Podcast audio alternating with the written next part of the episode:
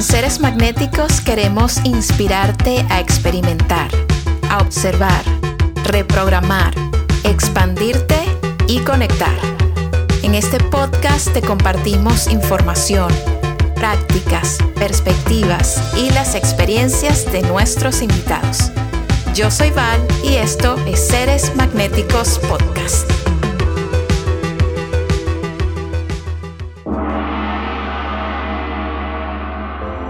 Alexis de Anda es un espíritu libre.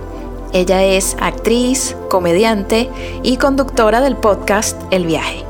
Alexis también es una activista de los derechos humanos, los derechos de las mujeres, de la legalización de las sustancias y apasionada por empujar a la sociedad hacia adelante, hacernos pensar y también hacernos reír conversé con Alexis sobre sus experiencias con psicodélicos, su proceso de despertar de conciencia, sus herramientas de bienestar favoritas y muchísimo más.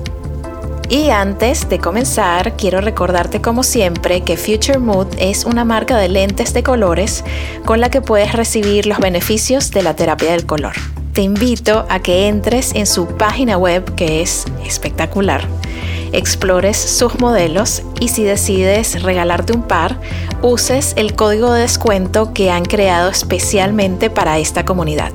Es SM20.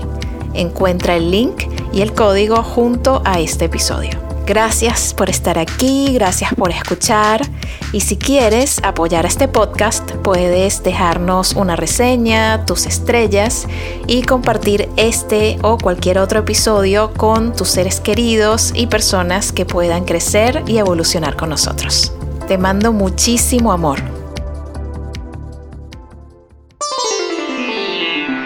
Es un gusto, un honor y un placer enorme recibirte, Alexis, aquí en Seres Magnéticos Podcast. ¿Cómo te sientes hoy? Ay, muchas gracias, Val. Muchas gracias. Hola a todos los que nos están escuchando. Me siento muy bien, muy bien. Ahorita es un buen momento. Estoy vestida de amarillo, de alegría, de primavera. Me siento muy plena en este momento. Qué buena palabra. Me encanta, plena, plenitud. Me fascina. Yo también me siento súper plena y agradecida de tenerte aquí, de poder compartir contigo. Soy súper fan, soy súper fan. Aprecio muchísimo lo que estás compartiendo y poniendo en el mundo. Me parece una cosa mágica todo tu trabajo, desde los temas que abordas con tu comedia, con tu podcast El viaje. Me encanta cómo seleccionas a esas personas para compartir sus historias, tu propia persona, tu propio ser, todo lo que haces, cómo eres ejemplo de lo que piensas y lo que sientes y lo compartes con nosotros. Gracias, gracias, gracias por eso. Ay, Val, gracias a ti. Gracias por piropos. Me sonrojo. Yo también, tú no sabes de verdad, como te decía antes, empecé a lanzarme un clavado de tu trabajo increíble y ha sido una experiencia fabulosa porque me das muchísima esperanza sobre los seres humanos y la capacidad que tenemos para empatizar, para expandirnos, para elevarnos y elevar a otros con nosotros. Ay, gracias, Val. Pues te agradezco mucho tus palabras y, tus sentimientos con respecto a mi trabajo. Y yo creo que cada vez somos más justamente este tipo de contenidos, este, ¿no? Estar tú y yo ahorita aquí platicando, escuchar ese tipo de podcast, nos hacen darnos cuenta de que, ah, no soy el único chiflado que está ahí pensando en estas cosas y viviendo estas experiencias y cuestionándome, sino que pues nos vamos uniendo en una red y, y está muy bonito hacer comunidad. Creo que de las cosas más importantes de esta experiencia humana es hacer comunidad. Me encanta, Alexis, y claro que sí. Una de las cosas que yo siento que me fascinan y, son más magnéticas de ti es esta apertura y esta vulnerabilidad con la que cuentas tus experiencias y las cosas que, que te has atrevido a hacer, porque muchas de ellas requieren valentía, ¿no? Dentro de este proceso de, de despertar y decir que más hay, esto no puede ser todo, ¿no? Hay un poco de, de valentía, de deseo y muchas veces de necesidad, ¿no? Cuando llegamos a ese punto. ¿Cómo inició para ti este proceso de despertar y de expandir tu conciencia?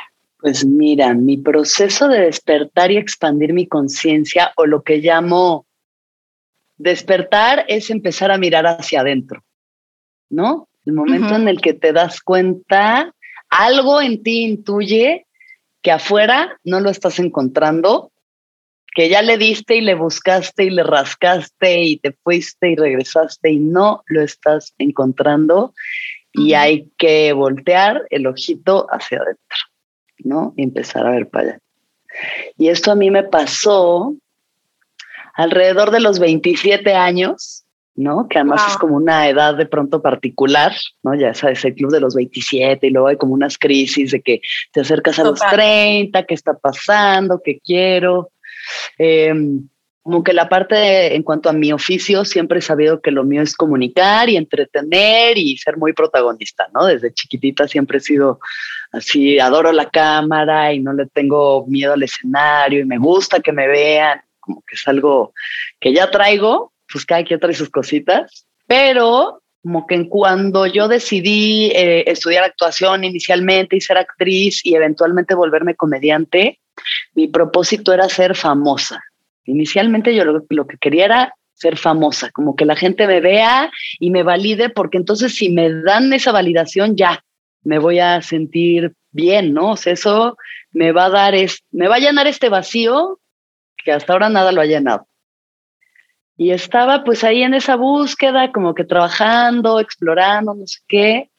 Eh, al mismo tiempo tenía una relación con un chico, tenemos en ese entonces como 23 años, estuvimos cuatro o cinco años juntos y una relación que se volvió muy tóxica, muy codependiente, como que nos empezamos a hacer mucho daño, ¿no?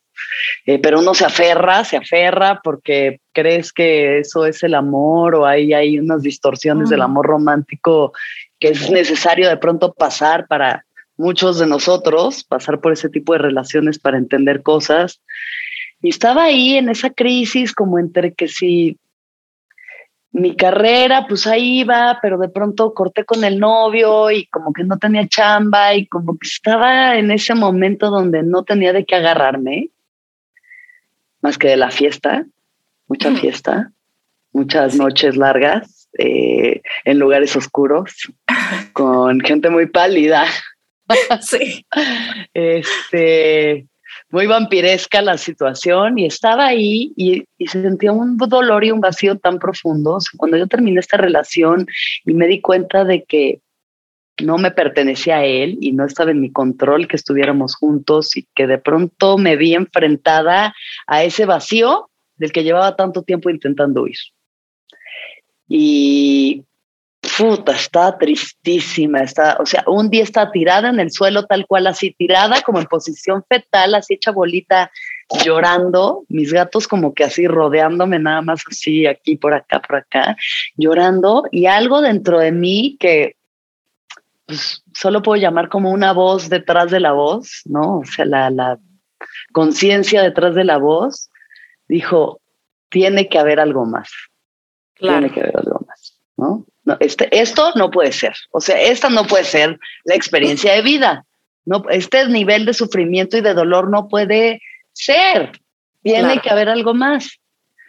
Y pues justo coincidió ese momento de entrada que empecé a ir a terapia por primera vez, lo cual me ayudó muchísimo, ¿no? Empezar a nombrar y ponerle orden a mis ideas y a mis emociones.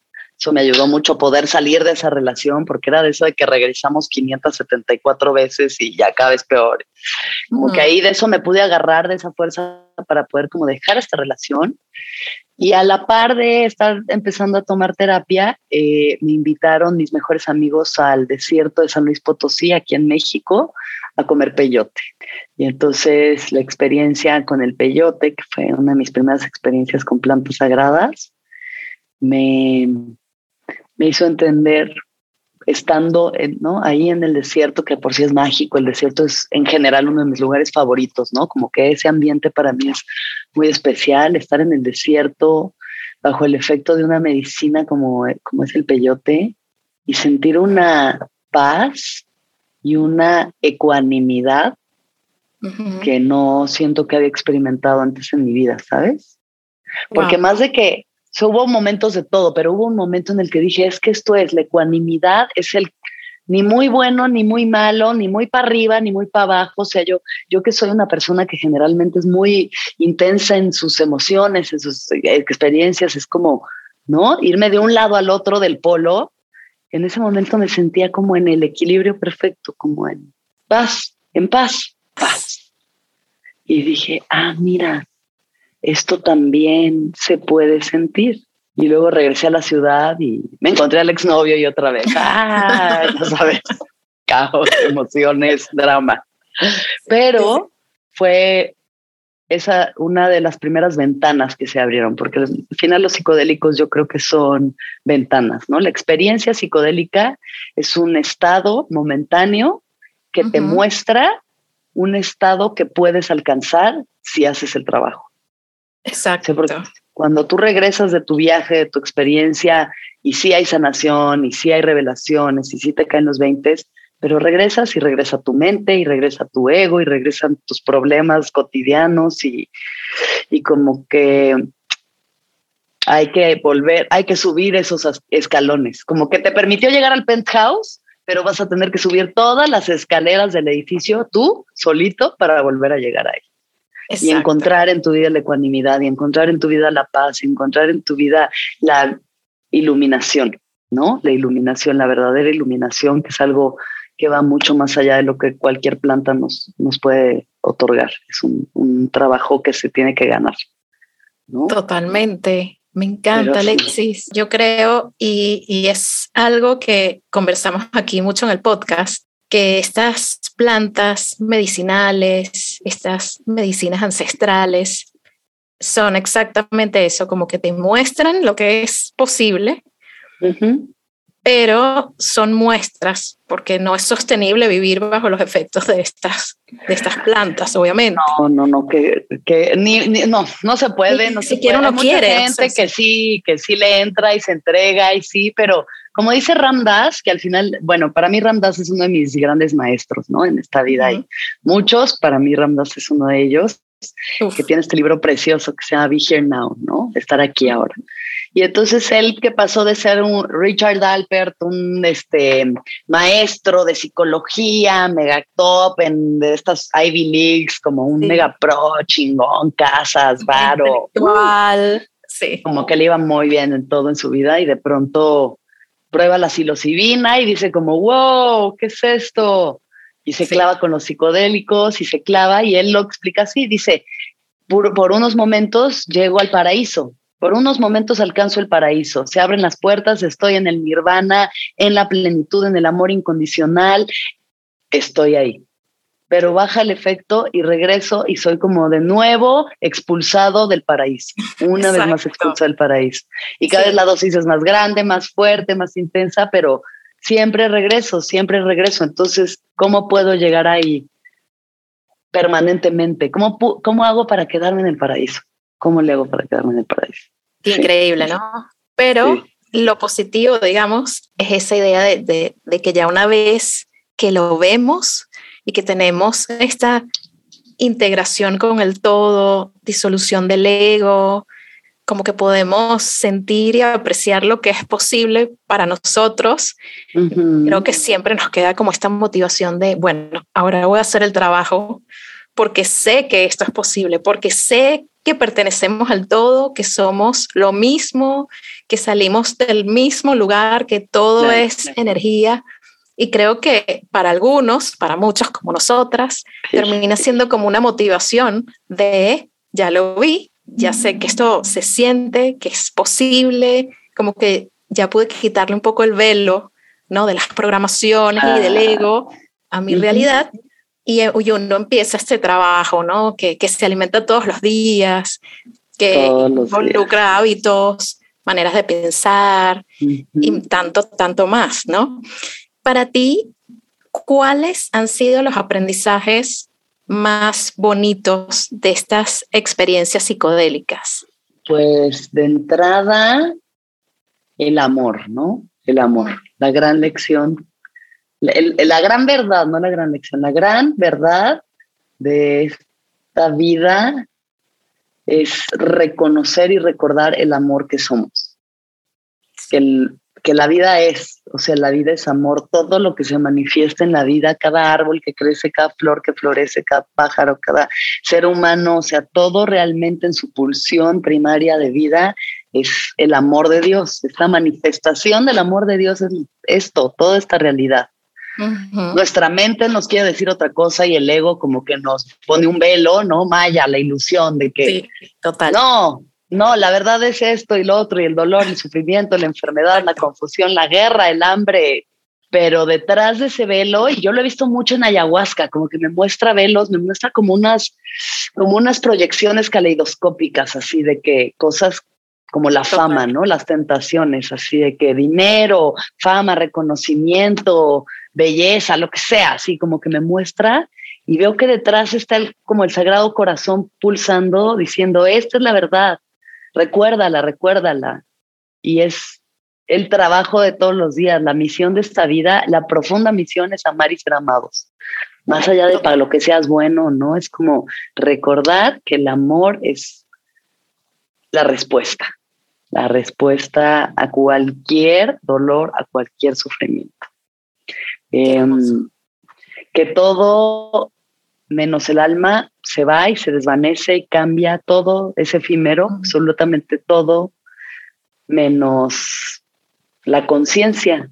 La conciencia permanece a través de todo, a través de todo. O sea, es lo permanente, es es la como el banco al que hay que ir a depositar nuestras inversiones que sean a la conciencia, ¿no? Ahí, ahí es a donde le tenemos que invertir, a trabajar nuestra conciencia, que es un camino estrecho, estrecho, estrecho, cada vez se vuelve más estrecho, cada vez, ¿no? Te, te, permite, no, como que te puedes hacer cada vez menos menso porque ya entiendes más, ¿no? Porque entiendes más de lo que va la vida.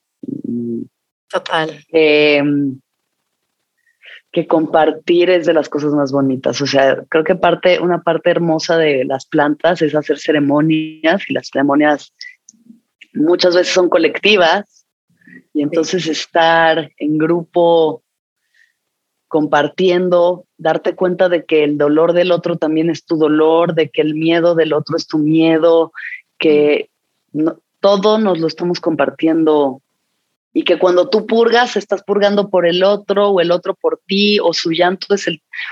entender que de verdad no estamos separados, que lo que a mí me hace daño te hace daño a ti, que si yo te lastimo me daña a mí, es crucial para intentar cambiar todo lo que está pasando en este planeta también, ¿no? Este sentido de individualismo tan profundo en el que estamos viviendo de pensar que tú con tus propias garras y aquí nadie, nadie ve por ti. Y mientras más, mientras más vivimos en ciudades grandes, para los que vivimos en ciudades grandes, más individualista se vuelve la experiencia, ¿no? Porque uno pronto regresa a los pueblitos, vas a un pueblo y ves que todo el mundo se conoce, todos se saludan, la gente platica. Aquí vamos viendo el celular y cada quien en su canal, sus audífonos, su existencia, ¿no? Como un, y eso nos da una sensación de soledad súper dolorosa, es muy doloroso sentirse tan solos. En la pandemia se puso fuerte también, o sea, la cantidad de personas encerradas en un cubo de cemento en su soledad, ¿no? Pero eso también te obliga, en el mejor de los casos, a ver para adentro y recordar y recordar a qué venimos. Y eso es acompañarnos también. Sí, qué, qué maravilloso eso. Definitivamente la conexión para mí es éxtasis, en el mejor sentido, ¿no? Como que cuando uno está conectando con una persona y sientes como lo que esa persona puede estar sintiendo y experimentando, esta sensación de empatía, me parece tan maravillosa, me parece tan mágica. Y es una de las cosas que me gustan más de, las plantas, que nos ayudan con esa conexión, como decías, a veces en, en ceremonias colectivas, esos vínculos que se establecen en las ceremonias son una cosa muy mágica, ¿no? Porque uno está en un estado súper vulnerable de apertura a todo, con canales abiertos, ¿no? Y compartir esa experiencia con otros seres humanos, entender lo que ellos están experimentando, al igual que uno, como decías, es de las cosas más increíbles de la vida. Y aquí en el podcast tuvimos a una maestra espiritual increíble, maravillosa, mágica, se llama Mataji. Ella es italiana, pero tiene un ashram en Costa Rica, en San José. Y una de las cosas que comentaba era que el espíritu, ¿no? el ser interior, es lo que sigue, es infinito. Y esta vida, con este ego, con las necesidades de esta vida material, eso se va a terminar, eso es finito. Entonces decía, ¿qué prefieres alimentar? ¿En qué quieres trabajar? ¿En el ego y lo que te da esta vida material o en lo que va a seguir? ¿En dónde quieres invertir tu energía? Porque vas a seguir regresando, vas a volver. Claro. ¿Cuántas veces más vas a tener que volver para aprender cosas que no estás aprendiendo hoy? Claro, Obviamente dice eso y uno automáticamente quieres trabajar en tu ser, en tu conciencia y en tu espíritu, ¿no? Y más allá, yo creo, de pensar en lo que sigue, porque tenemos al final, estamos condicionados a esta mentalidad de ganarnos el cielo, ¿no? De ganarnos lo que sea que siga, como que en esta vida vienes a esforzarte por lo que sigue. Y yo digo, por lo que es. O sea, qué mejor que alimentar tu alma para poder vivir el cielo en la tierra. O sea, ¿por qué hay que esperarse que uno se muera para poder disfrutar de la paz y del amor y la plenitud? Si en esta vida se puede. No, fácil no es. Hay que darle mucha disciplina, mucho, o sea, es esfuerzo, es un trabajo, es un mérito que se gana, pero pues si seguimos alimentando el ego, ya muchos nos dimos cuenta de que no está ahí, o sea, que neta no está ahí, que no importa cuántas cosas me compre, a cuántos lugares viaje, cuántos amantes tenga, cuántas cosas logre, nada llena el vacío. A veces solo lo hace más grande, muchas veces solo lo hace más grande. Y se vuelve un círculo vicioso inagotable. Entonces, no es que yo esté peleada con, me encantan mis ropitas y mis viajes y me encanta disfrutar de esta experiencia hedonista. Yo me gusta decir que es porque soy Tauro, pero me encanta lo terrenal, comer rico, vivir bien, pero también sé que el verdadero sustento está ahí, o sea, está en la práctica y en la disciplina espiritual. Ahí está el único alimento que sí nos va a llenar. Exacto, ¿no? Y, yo creo que esa, esa práctica y esa atención que podamos invertir en nuestro espíritu también funciona para operar en el mundo material y, y mantener el equilibrio, ¿no? Y poder apreciar las cosas realmente como son sin, sin tanta ilusión encima, ¿no? Sin estas programaciones, creencias heredadas, eh, estructuras que a veces nos están llevando por una parte que realmente no es, ¿no? Claro, totalmente. una de las cosas que, que me encantan de todo lo que haces también es tu comedia, porque siento que la comedia, así lo he experimentado yo en mi vida y tengo muchísimos amigos comediantes. Siempre he tenido amigos comediantes porque me fascinan. Amo reír. Tienes buen gusto, Val. Tienes Gracias. Buen gusto. que sabe pasarla bien, que sabe con quién juntarse para pasarla bien. Demasiado, ¿no? o sea, siento que es una cosa, de hecho estaba que sí eh, eh, en mi anuario, que me encanta reírme, y me parece que la comedia es estos artes que elevan el espíritu y que también hacen pensar, ¿no? O sea, es como que tiene, esta combinación de que puede elevar tu energía, elevar tu frecuencia, ¿no? De hecho, estaba viendo el otro día un reportaje de una persona que estaba en un proceso de sanación física y lo único que hizo, el único contenido que consumía durante su proceso de sanación era comedia, porque lo hacía reír. Y esta persona terminó completamente sana, o sea, se sanó de, de un problema de salud importante, fuerte. Me llamó mucho la atención y dije, sí, definitivamente qué bonito el trabajo de los comediantes que, que, están elevando como que el espíritu, la frecuencia de las personas y que al mismo tiempo también te pueden dejar mensajes y que te hacen pensar y que te cuestionan, ¿no? Pero desde este lugar en donde te cuestionas, pero, pero sin que sea algo eh, incómodo o demasiado serio, ¿no? Para ti, ¿cómo ha sido la experiencia de crear comedia y de ser comediante? Pues mira, de entrada justo eso, o sea, lo que dices, como el, eh, la comedia es una forma también como de despertar, como que yo siento que para mí uno de mis despertares, porque uno tiene muchos en su vida, y uno fue también ver a un comediante gringo que se llama Bill Hicks, que murió en los 90. Claro. Él sí, ¿no? Como un comediante de culto, pero bueno, cada vez más gente lo conoce. Y yo la primera vez que alguien me enseñó un video de Bill Hicks me volví loca. O sea, dije, ¿qué es este nivel de entendimiento de cómo funciona la humanidad. O sea, y luego ya, mientras más veía, vi que también era súper fan de la psicodelia, ¿sabes? Como una persona también muy entregada como es su exploración interior. Eh, y fue justo donde yo dije, yo quiero hacer comedia porque yo quiero hacer lo que hace esa persona. Yo quiero poder lograr eso que hace él, que es a través de la risa cualquier información entra más fácilmente. Total. es mucho más fácil darle a alguien una cucharada de medicina amarga si después le das miel, ¿sabes?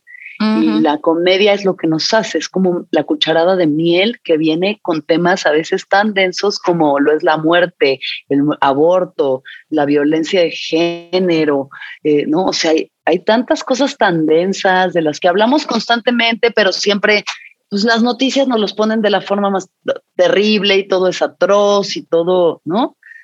Y la comedia lo que hace es eso, o sea, es como darte distintos puntos de vista y darte cuenta de que a veces, que la vida de verdad no es tan seria como pensamos, que nos tomamos a nosotros mismos mucho más en serio de lo que realmente debemos porque estamos aquí dos segundos y se acabó. Y se acabó y a nadie le importó y ya pasó y ya estuvo. Y uno se arma unas peliculones como si de verdad importáramos tanto. Y es como, uff, la vida se va tan rápido que mientras más entiendes que tomártela a la ligera, te la vas a pasar mejor, mejor te la pasas, pues, ¿no? O sea, es tan absurdo, tanto de nosotros es tan absurdo, los seres humanos somos como tan peculiares y tan chistosos y hay tantas cosas tan chistosas. Yo tengo la suerte de venir de una familia muy chistosa, o sea, mis dos papás son súper divertidos y súper chistosos y de ellos yo creo que aprendí mucho de lo que es mi comedia. Siempre me he rodeado de gente que me hace reír, siempre he hecho reír, como que hasta ya grande me di cuenta de que eso era una profesión, pero pues, sí, o sea, como que yo solo recuerdo que a mí me gustaba pasármela bien y estarme riendo con mis amigos y ya, ¿no? O sea, sí. Y en cuanto se volvió una profesión, pues ya tiene más que ver con la responsabilidad, ¿no? O sea, con la responsabilidad de, ok, la gente me está escuchando, me están viendo y me están escuchando, me están poniendo atención. ¿Qué, eh, qué puedo hacer con esto? O sea, ¿qué, ¿qué, estoy diciendo, no? ¿Para qué quiero utilizar mi, mi comedia?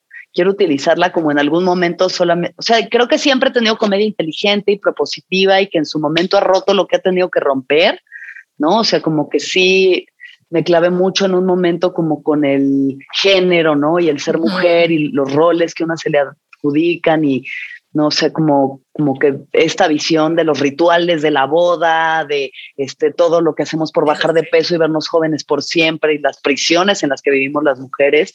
Y bueno, de ahí he pasado por otros temas, el sexo, explorar mucho el sexo, como que era lo que en el momento necesitaba, porque ¿cuánto nos lo hemos callado? O sea, ¿cuántos siglos y siglos y siglos de mujeres callándose la boca en general, o sea, de que tu opinión no importa, bien dicen calladita te ves más bonita.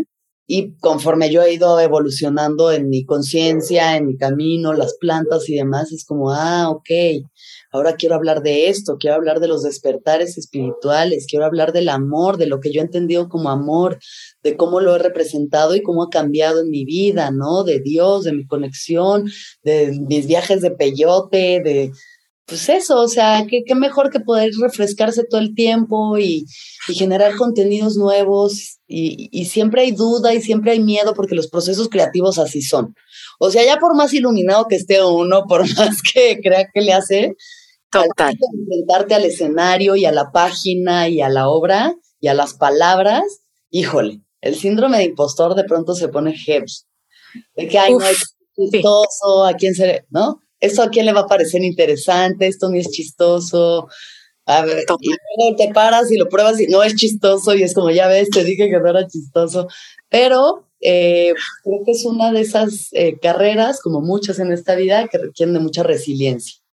O sea, hay que generar mucha resiliencia, hay que generar el desapego justo del ego de pensar que tú eres el chiste, que si el chiste no funciona, eso quiere decir que tú no funcionas y no es así, ¿no? Sí, sí, total, yo creo. El ego cada vez más y te das cuenta de que una cosa es tu obra y una noche mala, un, un chiste que no cayó y luego es como, bueno, pero el próximo caerá y ya a nadie le va a importar, ¿no? Exacto. trabajo, trabajo y trabajo y pues mi trabajo es trabajar enfrente de la gente, no puedo yo ensayar sola en mi casa y, y, que, y llegar y que se rían, necesito la respuesta inmediata de la gente. Total. Me encanta. No, no podría ser otra cosa, es mi medicina. Más allá de cualquier otra, mi medicina es la risa. Es la risa y es lo que yo vengo a este mundo a compartir y, y así en privado uno a uno o con mil personas, pues yo espero toda mi vida hasta el día en que me muera, quiero morirme riendo. Ay, qué bella, no puedo, qué hermosa. O sea, yo siento que la risa es una medicina y la gente que proporciona esa medicina, que tiene la capacidad de hacer reír a otros, es una bendición. O sea, personas que hagan comedia como tú son bendiciones. Y también siento que requiere un grado de valentía importante. En general, yo te percibo como una persona muy valiente, Alexis, porque aparte de tus experiencias con plantas y psicodélicos y en ceremonias, ¿no? Que te lanzas a, a explorar ese tipo de cosas, la valentía que requiere pararte delante de un grupo grande de personas, siendo mujer, para hacerlos reír. Claro. O sea, wow, ¿no? Wow, porque sabemos que al final como muchos otros trabajos y en muchas otras industrias, las mujeres dentro de la comedia, pues tienen que como que siempre estar allí ganándose como su lugar, ¿no? Hay muchísimos comediantes hombres, hay menos comediantes eh, mujeres.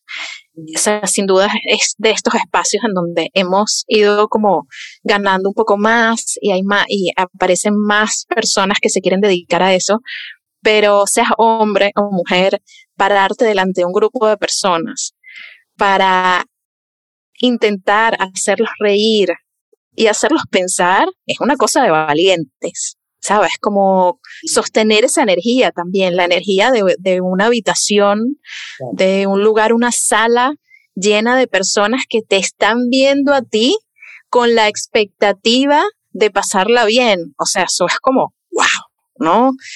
Y, y tiene que ser de, de, sí, de valientes. ¿Cómo, ¿Cómo te has sentido tú a nivel energético con ese tema de pararte en una sala llena a presentarte en un show? Sí, pues mira, sí, creo que sí es de valiente, o sea, es, eh, requiere mucho valor eh, ponerse así de vulnerable, pues, ¿no? Subirse a un escenario. Yo ahorita cuando veo gente que va empezando y se sube a los open mics, ¿no? Hacer cinco minutitos y los ves temblando así de que el micrófono así de que así. Sí. y digo ay, qué rifado de verdad o sea aunque no le salga bien pero ahí está y si aguanta sus cinco minutos. Toma tantas agallas hacer eso las los primeros años sabes o sea yo los primeros cinco años de mi carrera era como oh, otra vez tengo que ir a hacer esto Uf, ok a ver va va va va va pues bueno. Pero algo por eso los comediantes somos tan pocos y por eso en el mejor de los casos somos bien pagados porque no cualquiera tiene el temple ni la personalidad para hacer una cosa de esas, ¿no? Necesitas mucha atención también, de que una necesidad de atención grande, grande, fuerte. Alguien no te vio de niño en tu festival de la primavera y entonces ahí se generó un trauma que se sigue intentando resolver. Pero una necesidad, pero también es eso, o sea, es un trabajo en el que hay que enfrentarse mucho al fracaso ahí, tal cual, enfrente de la gente, ¿no? Estos shows malos donde nadie se ríe, donde es incómodo, donde, donde estás, me faltan 20 minutos todavía de esto y ya los perdí, ya no sé qué hacer. pero son esos los que te forman, ¿no? El fracaso es el que al final nos, nos, nos hace mejores.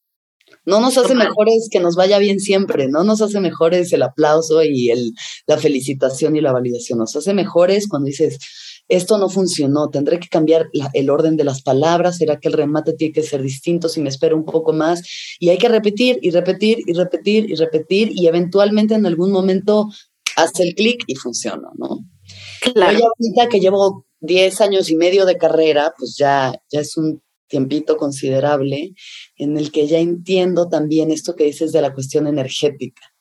Mm. Es magia, estás haciendo magia. Magia. Y hacer es magia. Uno a través de las palabras genera ciertas historias, ciertas ideas en la mente de la gente que van acumulando tensión y a través del chiste, a través del remate, se libera esa tensión en forma de risa. Es como un truco de magia.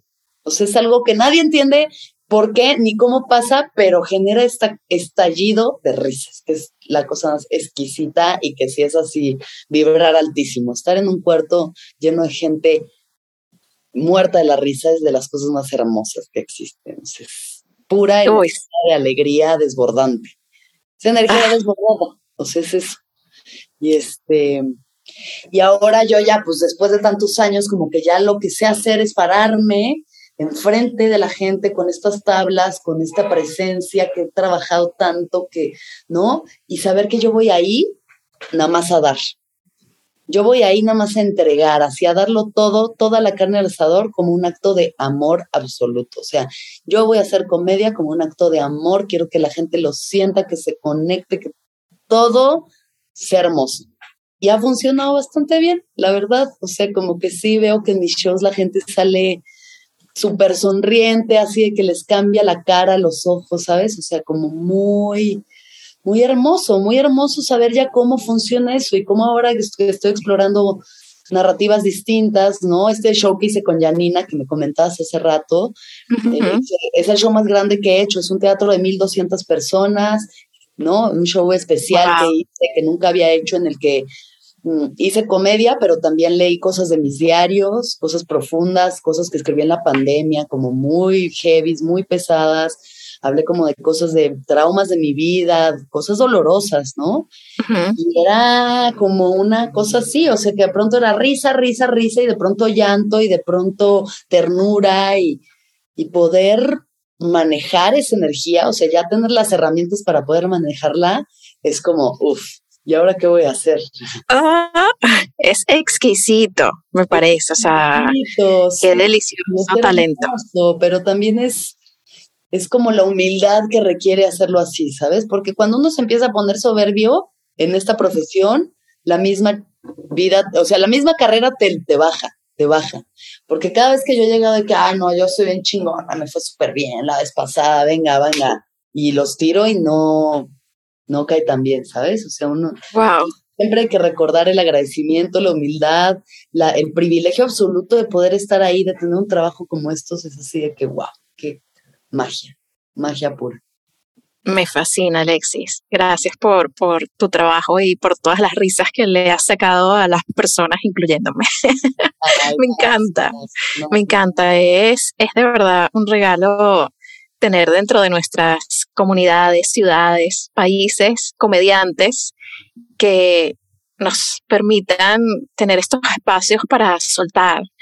Y no importa lo que está pasando, sabes, todo el mundo está como en su journey, en su viaje, con sus circunstancias, pero ir a un lugar en donde estamos compartiendo con otras personas un espacio simplemente para, para recibir, para reírnos, para tener una noche, un día, un momento memorable que nos cambia así la frecuencia, que automáticamente ya nos hace sentir mejor.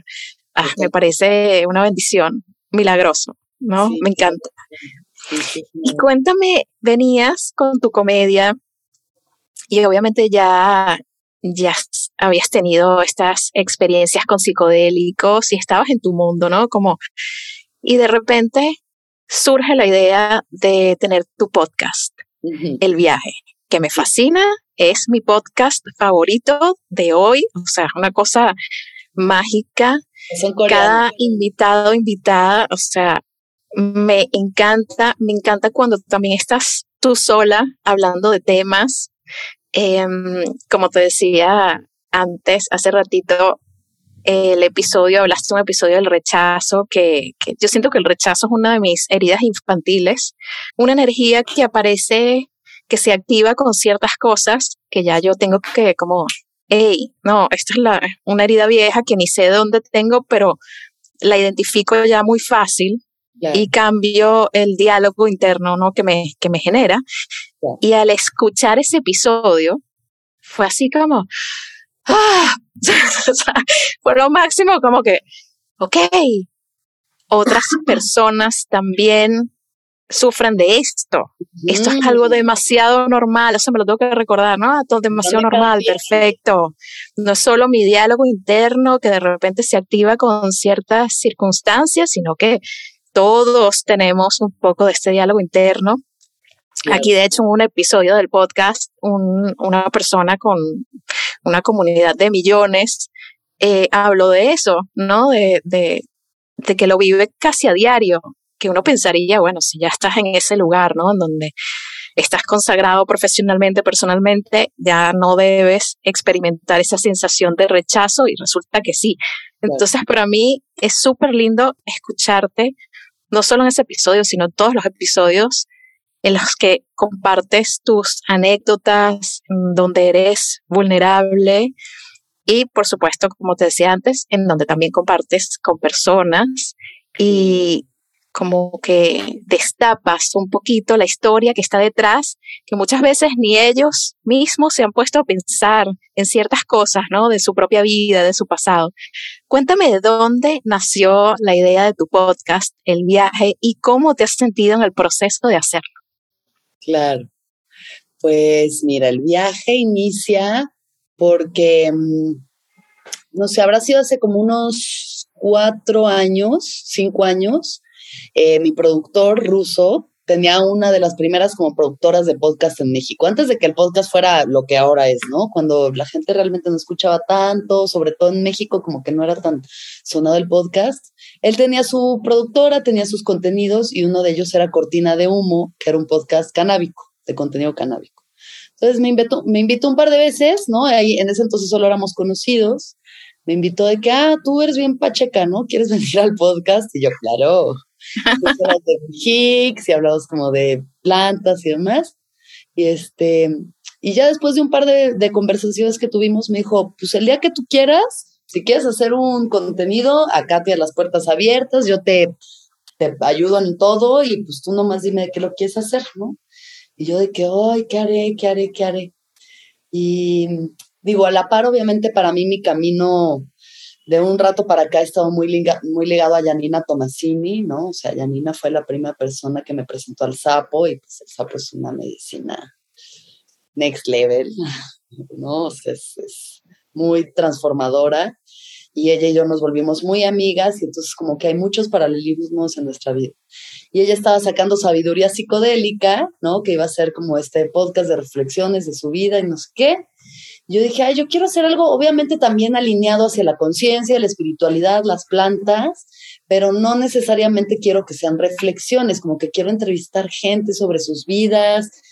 Pues justo tengo todo este mundo de comediantes para entrevistar, que vemos mucho de su lado cómico, pero no vemos de su lado vulnerable, ¿no? Sí. Como que sin pensarlo de verdad mucho, o sea, como que nada más medio sabía que le iba a poner el viaje y que iba a entrevistar personas y así, entonces, un 14 de febrero, tal cual un 14 de febrero, que acababa de cortar con un novio, no sé por qué siempre tienen que estar vinculados mis momentos trascendentales con cortar con alguien. ya no es un tema recurrente, pero bueno, algo bueno sale a veces. Es un, un, patrón, pero que ya observas. Claro, sí, y a veces de verdad, o sea, como a veces eh, de algo se tiene que agarrar uno cuando le está doliendo mucho el corazón y pues por suerte yo tengo mi creatividad para para sostenerme. Y pues ya era 14 de febrero, yo recién cortada, dije, hoy empiezo el viaje. Sea lo que sea, hoy empiezo el viaje. Pues el primer viaje que hice fue el mío, obviamente, ¿no? Como presentarme a mí, lo que había vivido hasta ese momento, eh, justo digo, hace mucho no le escucho, pero estaba así de que venía de llorar horas y como que llegué a grabar y hasta le dije a Ruso así de que no crees que deberíamos de volverlo a hacer, como que quedó medio, como que si me oigo medio triste, me dice, no, está chido, así es, Alexis, pues así estaba, está bien. Lo amé, by the way. Lo amé. Gracias. Y pues ya de ahí empecé a entrevistar personas, ¿no? Una tras otra, amigos, comediantes, artistas, chamanes, doctores, músicos, eh, gente trans, no binaria, drag queens, una cantidad, venezolanos. Muchísimos, sí. o sea, hemos tenido como cada vez es un universo más diverso y, y lo enriquecedor que ha sido para mí tener todas estas conversaciones, darme cuenta de todo lo que nos hace iguales y todo lo que nos hace diferentes también, ¿no? De que cada quien ha tenido sus luchas, sus circunstancias, sus heridas.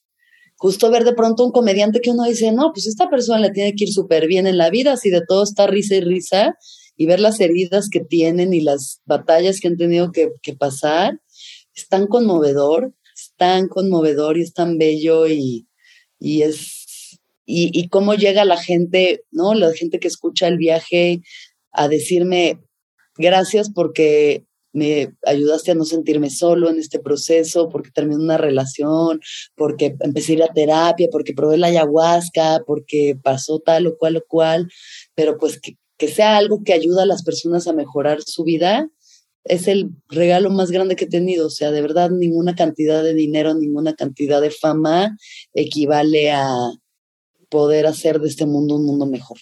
Así no hay nada, nada mejor que eso. Qué hermoso. Y sí, no, lo estás haciendo. O sea, yo he aprendido un montón. Tantos temas que no, que no se tocan con esa profundidad. O sea, de verdad, yo no, no había escuchado un podcast así. Como, y hay algo, evidentemente, es como son como los regalos, ¿no? Que de repente tú dices, cómo viene envuelto, ¿no? Cómo es el delivery de ese regalo, influye mucho.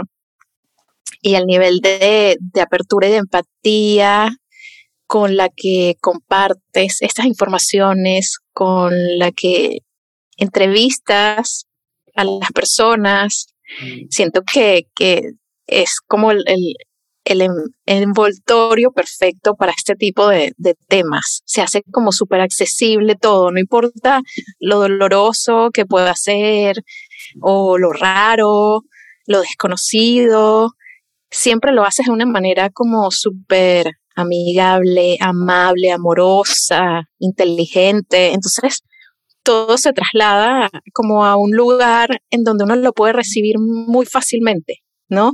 Por ejemplo, hay un episodio que hiciste de la vulva. Claro. Yo decía, ok, déjame darle play a ver qué, porque uno piensa, bueno, yo soy mujer, yo sé de lo que va a hablar. Y conceptualmente hablando, o sea, como hablaste de, de, lo que está detrás, de lo que representa, para a mí me, me tomó por sorpresa, o sea, fue así como, es cierto, sí hay como una especie de, de tabú o de rechazo, de que no entendemos, y al final es algo tan hermoso, tan maravilloso, que tiene la capacidad de crear vida, algo tan íntimo, tan nuestro, o sea, me fascinó y ese tipo de cosas yo creo que le aporta tanto valor a este trabajo que haces con, con el viaje que, bueno, estoy fascinada y estoy segura de que las personas que lo han escuchado como yo se deben sentir muy similar. Y para quienes no han escuchado el viaje, por favor, vayan a hacerlo. El link va a estar acá junto a este episodio para que disfruten un montón de episodios que, bueno, son oro, de verdad. O sea, hay tanta humanidad. muchas gracias. Pues sí, qué bonito. Me encanta. Qué bonito poder ah, como compartir ese espacio o generar un espacio seguro donde la gente se pueda vulnerar así, es creo que lo más mágico del viaje, ¿no? Para mí, que, que la gente se sienta en confianza de que de verdad todo lo que puedan decir ahí siempre va a ser tratado con el máximo respeto y cuidado y cariño y, y que así sean todas nuestras relaciones, que es un aprendizaje a cómo ser personas más empáticas, ¿no? Que de pronto nos entran unos prejuicios y dices, no, pues chumel o una drago, ¿no? O sea, fulano, sutano han de ser así así. te das cuenta que todos somos seres humanos y todos nos duelen cosas y todos nos vamos a morir. Exacto. Todos somos niños y niñas disfrazados de, adultos y al final moriremos. En el, en el súper de la vida. Todos somos niños en el supermercado de la vida. Absolutamente. Qué hermoso, Alexis. Y cuénteme algo para ir cerrando ya en todo este proceso de vida, de despertar de conciencia, de expandirte, de crecer, de aprender, de compartir. ¿Cuáles han sido tus herramientas de bienestar favoritas? Ay, herramientas de bienestar favoritas. Eh, bueno, yo intento tener una estructura, sobre todo, eh, como mi vida no es muy, o sea, no tengo una rutina de vida, de que no tengo que ir a una oficina de tal a tal hora, ¿no? No tengo una de, una de esas vidas más estructuradas, ni nadie que me diga qué hacer, pues yo tengo que ser mi propia jefa y mi propia mamá y papá que dice, come bien, despiértate a tus horas, duerme bien, ¿no? Todo esto. Entonces, para mí, despertar en las mañanas y meditar es eh, algo básico, ¿no? O sea, la meditación creo que es la herramienta para cualquier persona porque es gratis, o sea, de verdad, no tiene que costar dinero, no tienes que irte a los Andes para hacerla, ni a las Amazonas, no necesitas un chamán, no necesitas nada más que sentarte en silencio a observar tus pensamientos durante unos 10 minutos, 15 minutos. Ya de ahí hay miles de meditaciones. Uno se mete a YouTube y busca o a Spotify y puedes encontrarte lo que quieras. Total. Yo hay una que hago mucho que me gusta que se llama la meditación de seis fases, eh, que es de Vishen Lakiani. Él escribió El Código de las Mentes Extraordinarias, que de hecho hay un viaje sobre ese libro que me pareció muy increíble cuando lo escuché y es una meditación de 18 minutos en la que él te va guiando por seis etapas distintas del amor, el agradecimiento, el perdón, visualizar tu vida futuro y cómo va a ser tu día de hoy y pedir una bendición. O sea, es de verdad algo muy sencillo, pero como muy hermoso y funciona. De verdad, yo he visto como si cuando la practico, sí se alinean las cosas, como en esta onda Joe dispensa de que genera las emociones del futuro. Tal Cual. Ajá, entonces Meditar es una de mis herramientas, hacer ejercicio es una de mis herramientas, serotonina de la buena, de la gratuita, no es química, no te la da una pastilla, no te la dan nada, más que mover tu cuerpo y sudar y estar bien, ¿sabes? O sea, creo que es importante que nuestro vehículo esté bien para que nuestra mente y nuestro espíritu también tengan donde residir, ¿no? En, Total, sí. En un buen lugar. Entonces el ejercicio me parece algo básico, igual, algo que no tiene que costarte ni tiene que ser tan difícil, pero hay que ser disciplinado con esas cosas. Em, ¿Qué otra herramienta? Bueno, obviamente el cannabis ha sido una gran herramienta para mi bienestar. En momentos, tengo que decir, o sea, no siempre, creo que ha habido momentos en los que justo ahorita no estoy fumando mucho porque siento que que ya estaba dependiendo mucho de esa herramienta, como que este año he estado muy dependiente de la herramienta y justo parte de esta vida es venir a no depender de nada externo para sentirnos bien, ¿no? Entonces, este, pues me he sentido muy clara. Eh, justo la parte que no me encanta el cannabis es que no sueño o no me acuerdo de mis sueños y claro muchísima información subconsciente que es bien interesante y es muy bueno poder tener ese diálogo con el subconsciente, entonces pues volver a soñar, a comunicarme con esa parte, pero me encanta salir con mis amigos y fumarme un churrito y pasarme lo increíble, ¿sabes? O sea, como encontrar los momentos y, tratarla con ese respeto, me parece que ahorita es una buena relación, pero pues la motita y yo, ¿sabes? O sea, Igual compañera, maestra y compañera y me ha sacado de muchas y me ha acompañado en momentos buenos, malos, pero también saber cuando uno ya se está, ¿no? Cuando la relación te empieza a volver tóxica, Exacto. entras en paranoias y te pone a pensar de más y pues no siempre es necesario, ¿no? Sí, tiene una energía y un lugar, la planta. Exacto. El cannabis. para todo y saber los momentos y que sea especial y no como que ya algo de el cotidiano donde hasta le vuelve de, dependencia y no como algo como valioso, ¿no? No es un momento como ya sagrado. Eso, ¿qué otra herramienta? Pues mis relaciones, mis relaciones de, con todas las personas, dígase amistad, amor, familia, esa herramienta, la de la comunicación, la de estar comunicándote con los otros, diciendo lo que sientes, escuchando, aprendiendo, la comunicación presente, la escucha presente, ¿no? Como realmente tener estas pláticas que hoy te enriquecen y te nutren, ¿no? Porque de pronto uno se pone ya nada más a hablar de chismes y tonterías que pues, nada más son para, para, hacer ruido, ¿no? Hay cosas que son tal cual para hacer ruido, pero creo que sí con el tiempo aprecio cada vez más relaciones profundas, tener relaciones profundas, verdaderas, que, que, que atraviesan el tiempo y que cambian y que pasan por momentos difíciles, pero que se evolucionan, ¿no? Mm. Y hablar con honestidad y hablar de cosas que enriquecen, ¿sabes? Me parece que es de, de las mejores herramientas en esta vida para estar pleno y feliz, es tener esos vínculos que son la vida. Para mí eso es lo que me llevo. O sea, yo creo que yo cuando, o sea, cuando nos morimos, pues no te llevas ni el vestido, ni el coche, ni, ni tus títulos, ni tus especiales de Netflix. Te llevas el amor que diste y el amor que te fue dado. Totalmente. Qué hermoso, Alexis, me encanta. Y para cerrar ya, ¿cuáles son tus propósitos de vida, si tienes tus propósitos, o cuál es tu propósito el día de hoy?